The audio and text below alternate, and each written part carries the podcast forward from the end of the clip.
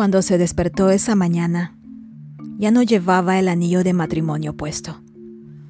Los papeles del divorcio firmados y legalizados descansaban sobre la mesa de la cocina.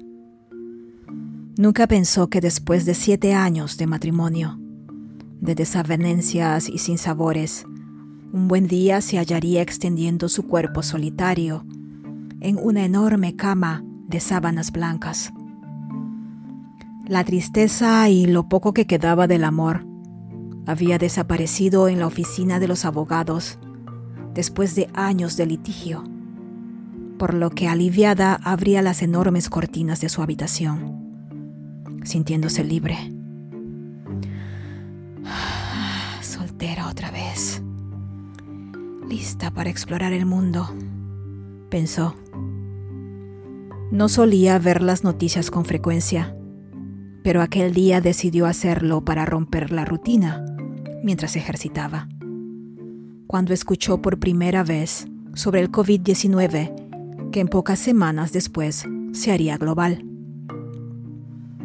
Días más tarde caería enferma. Había contraído el coronavirus. Se despertó en medio de la noche sudando, con un intenso dolor de cabeza, fiebre e inflamación en las articulaciones que le impedía caminar con normalidad. Así que, gateando, a cuestas, se fue al baño a conseguir medicinas del botiquín, creyendo que había contraído influenza o algún otro bicho días atrás en una reunión de negocios. Esa noche se sintió como Peter Parker, después de que le picara la bendita araña. La fiebre le produjo sueños con alucinaciones. En uno de ellos caminaba en las calles de Londres, sosteniendo una maceta con una pequeña plantita, y se subía a la línea roja, en uno de esos autobuses de dos pisos para turistas.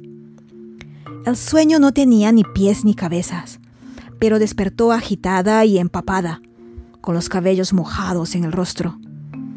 Estuvo así en esos trances por siete días, arrastrándose como zombie, vaciando los cajones de medicina, comiendo lo que podía y deseaba, que no sucedía a menudo porque el apetito se le había ido bien lejos.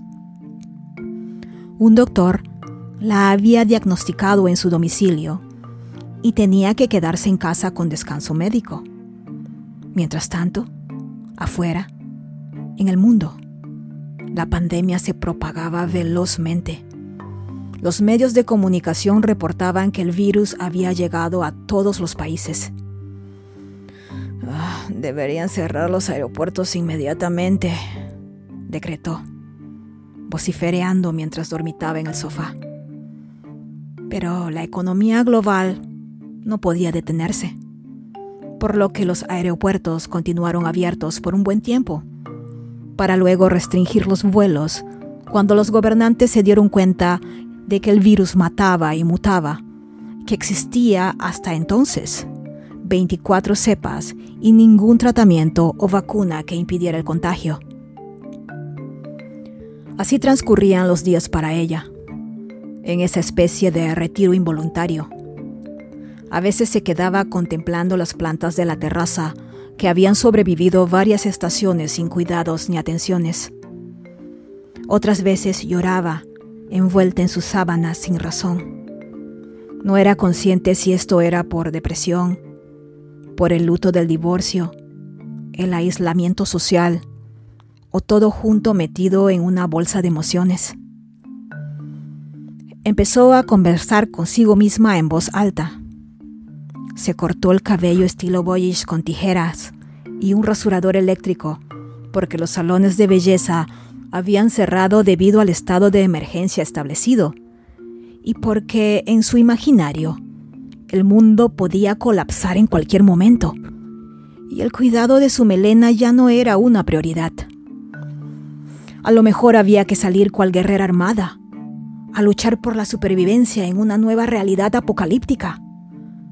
Su idea, después de todo, no era tan descabellada había visto en el noticiero los primeros reportes de vandalismo en los supermercados y el acaparamiento de alimentos y productos de primera necesidad. Hasta el papel higiénico había desaparecido.